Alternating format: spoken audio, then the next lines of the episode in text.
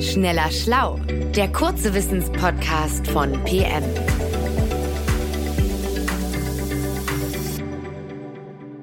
Hallo und herzlich willkommen. Mein Name ist Rainer Harf und ich spreche heute mit meinem Kollegen Sebastian Witte. Sebastian, in populärwissenschaftlichen Büchern ist ja oft zu lesen, dass Pflanzen sich so verhalten, als würden sie etwas empfinden.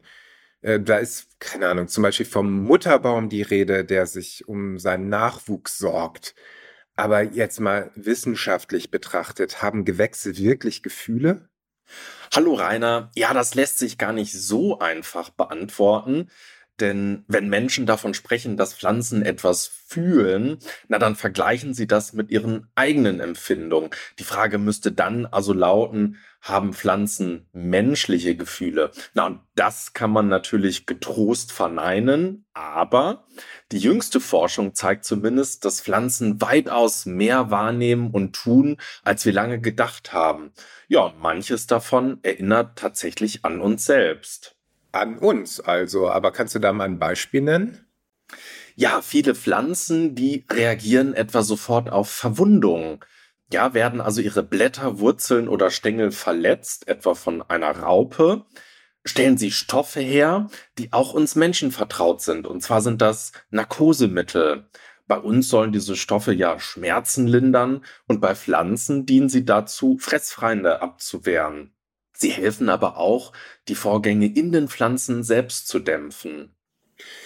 Du meinst also, dass Pflanzen wie eine Sonnenblume oder eine Buche sich selbst betäuben? Also wenn das so gezielt geschieht, dann müssten sie doch eigentlich auch ein, eine Art Schmerzempfinden haben, also zumindest wahrnehmen, dass ihnen etwas wehtut. Stimmt das?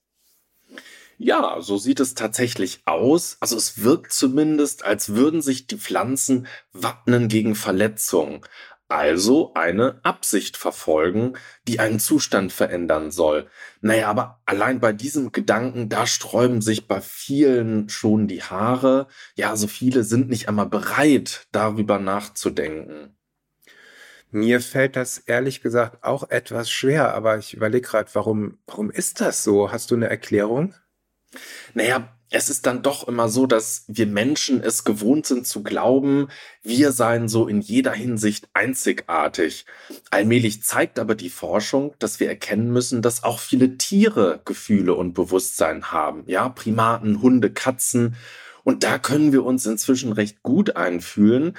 So bei Fischen fällt uns das schon schwerer.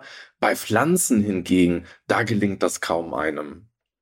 Du sagst also, dass die Wissenschaft immer mehr in die Richtung geht, also zumindest bei immer mehr Tieren und Pflanzen erkennt, dass sie Eigenschaften haben, die unseren ähneln. Genau.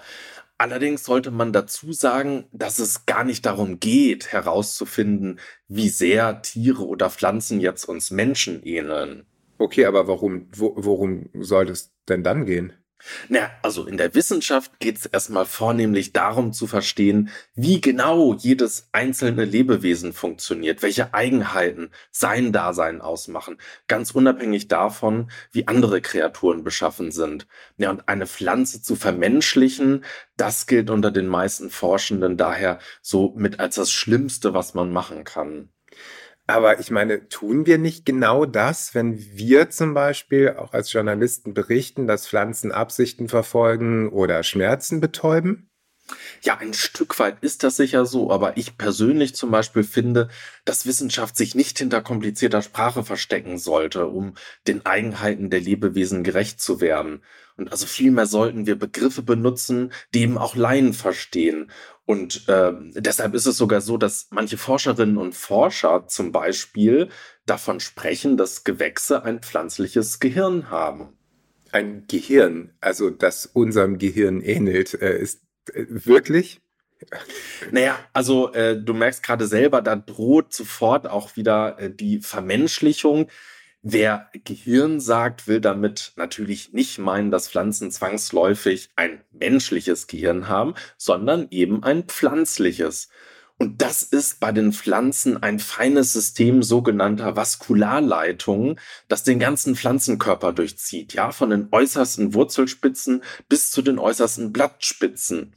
Und darin, in diesem System werden permanent chemische und auch elektrische Signale hin und her geschickt. Ja, vielen Menschen ist das gar nicht bewusst.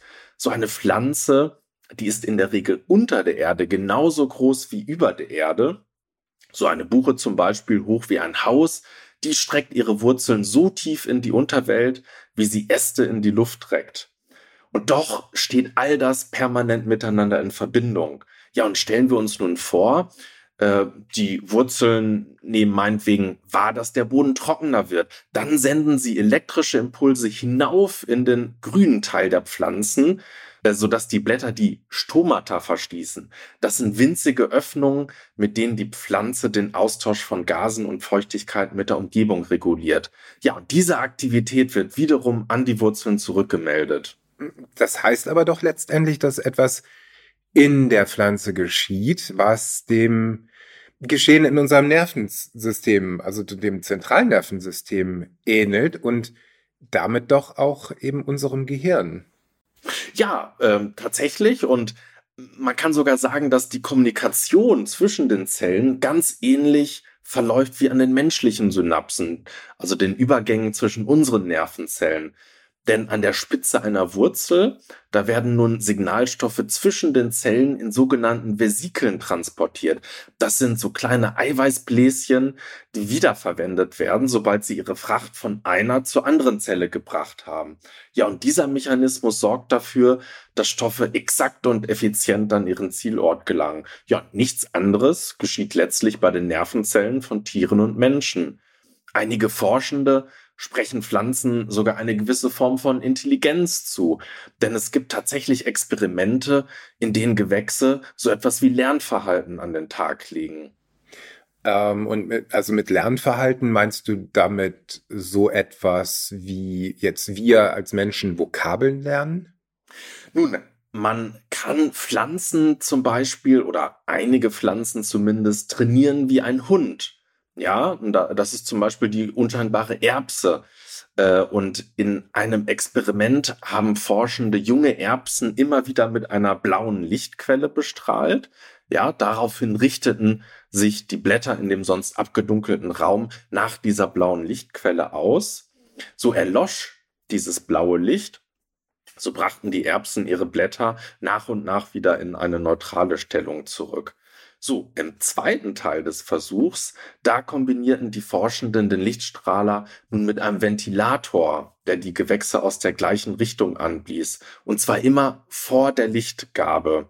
So, die Frage war nun, was würde passieren, wenn die Erbsen in der dritten Phase nur mit dem Ventilator manipuliert würden? Ja, also hatten sie sich gemerkt, dass Licht auf den Luftstrom folgte, würden Sie also Ihre Blätter so ausrichten, als erwarteten Sie das Licht? Hm, und haben Sie das gemacht? Ja, tatsächlich brachten die Erbsen ihre Blätter in die ideale Lage, wenn sie nur den Luftstrom registrieren. Sie hatten also etwas gelernt. Und Im Grunde wie die Hunde des russischen Forschers Pavlov, der mit einem Experiment bewiesen hatte, dass sich Vierbeiner konditionieren lassen. Konditionierung bedeutet ja, Lebewesen setzen zwei völlig unterschiedliche Reize in Beziehung und sie können diesen Zusammenhang abspeichern. Glocke gleich Futter, Ventilator gleich Energie. Das heißt, sie lernen. Und bei Pflanzen scheint diese Fähigkeit durchaus verbreitet zu sein. Also bislang erforschen doch nur wenige Wissenschaftlerinnen und Wissenschaftler weltweit ähnliche Fragen. Also vielleicht steckt dahinter ja auch eine gewisse Angst, denn ich überlege gerade, wenn es stimmt, dass Pflanzen wirklich lernfähig sind oder sowas wie Schmerzen empfinden, dann müssten wir sie in Zukunft doch auch etwas anders behandeln als bisher. Oder anders gefragt, brauchen wir äh, dann in Anbetracht dieser Erkenntnisse nicht auch ethische Standards für Pflanzen und damit logischerweise auch Schutzorganisationen, die sich für die Rechte von Gewächsen einsetzen? Ja, das könnte irgendwann unvermeidlich sein und mancherorts, lieber Rainer, ist man da tatsächlich schon weiter als bei uns. In der Bundesverfassung der Schweiz etwa ist der Schutz der Würde der Kreatur garantiert und damit sind ausdrücklich auch Pflanzen gemeint. Aktuell muss man dazu sagen, erstreckt sich das vor allem auf den Schutz vor bestimmten Eingriffen in das genetische Erbgut der Pflanzen. Hältst du es denn für möglich, dass wir in Zukunft über Pflanzen in der industriellen Landwirtschaft ähnlich sprechen werden wie über Tiere in der Massentierhaltung heute? Ja, also dazu muss man sagen, um die Nutzung von Pflanzen wird der Mensch natürlich nicht umhinkommen, aber es ist durchaus vorstellbar, dass wir irgendwann darüber reden werden, was eine Pflanze erlebt und welche Bedürfnisse vielleicht stillen darf, ehe wir sie nutzen. Ja, so wie das eben heute im Umgang mit Tieren auch völlig üblich ist. Hm, also so recht kann ich mir das noch nicht vorstellen, aber ich bin natürlich gespannt, mit welchen Erkenntnissen uns die Pflanzenforschung noch überraschen wird. Vielen Dank, lieber Sebastian, und euch, lieben Hörerinnen und Hörern. Vielen Dank fürs Zuhören. Tschüss. Tschüss. Schneller Schlau, der kurze Wissenspodcast von PM.